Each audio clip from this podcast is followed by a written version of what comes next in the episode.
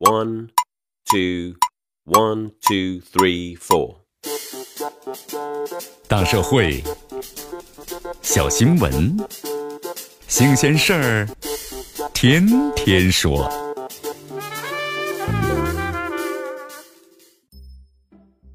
朋友们，你们好，这里是天天说事儿，我是江南。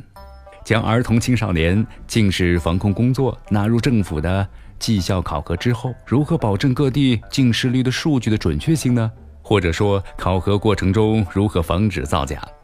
日前的话呀，教育部举行了关于学生近视防控的新闻发布会。这教育部的相关负责人表示啊，这各地对近视率的数据核实确实有双保险的。从目前来看，基本上可以消除大家的顾虑，是没办法造假的。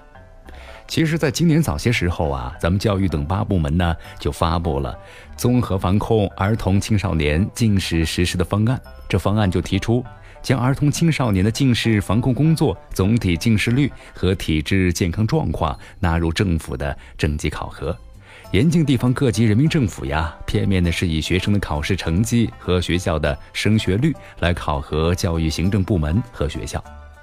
你看呢？现在咱们的初中生和大学生的近视率啊，都超过了七成。这青少年的近视率呢，高居世界第一。学生的近视低龄化，这个趋势呀，发展非常的明显。将青少年的近视防控工作纳入政府的绩效考核目标，就要求咱们的教育、卫生、体育、财政共同参与，可谓是动了真格。面对呢更具刚性的约束，如何保障各地近视率数据真实，确实是一个问题。如果防治近视的措施落到了实处，这防控近视的效果呀就有了保障，数据真实的问题也就不是问题了。其实啊，要防控近视率呢，并不太难，但是关键在要找准呢近视的真正的成因，从而对症下药。很多人认为啊，近视和近距离的看书啊、看电脑密切相关，但是国外呢一些研究颠覆了这个认识。在二零一五年，美国的俄亥俄州立大学有一项长达是二十年的针对四千五百一十二名美国儿童的研究显示，长时间的看书啊，或者是看电视，或者是玩电脑，坐得太近，实在不是导致近视的直接原因。早前的话，俄亥俄州立大学发布了一项研究显示，这近视啊和父母的遗传有关系，和体育及户外运动也有关系，就是跟呢每周看书时间长短没有什么关系。这户外运动的减少才是近视率攀升的真正的原因。这保障户外运动的时间，能够有效的保证视力，降低近视率啊，在越来越多的实验中是得到了验证。因此的话，这保证青少年拥有足够的户外活动和锻炼时间，是防控近视的关键的关键。每天运动一小时，口号呢提出了很多年了，但是现实中怎么样呢？效果并不好啊。在应试教育的压力之下，体育课得不到保障，成了一个难题。尤其在中高考备考后期，挤占学生体育锻炼时间的现象，那是相当的普遍的。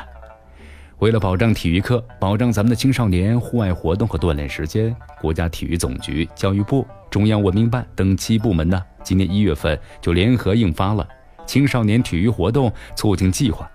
计划的明确提出，要切实保障体育课时严格落实每天锻炼一小时。综合防控儿童青少年近视实施方案，则从呢咱们的家庭和学校两方面都要提出，一定要保障青少年户外的活动。和锻炼的要求。其实啊，咱们的家庭方面呢，方案提出要营造良好的家庭体育氛围，积极引导孩子们进行户外的活动或者是体育锻炼，使其在家的时候啊，每天接触户外自然光的时间要达到一小时以上。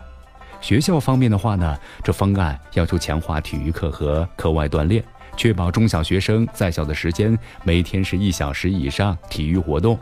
如何让这些举措呀，其实落到实处才是真正的挑战。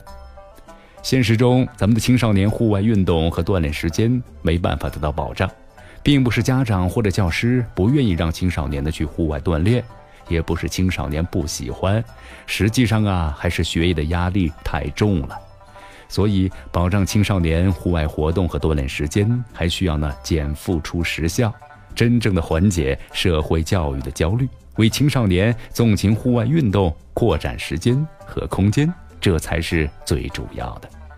这里是天天说事儿，我是江南，咱们明天见。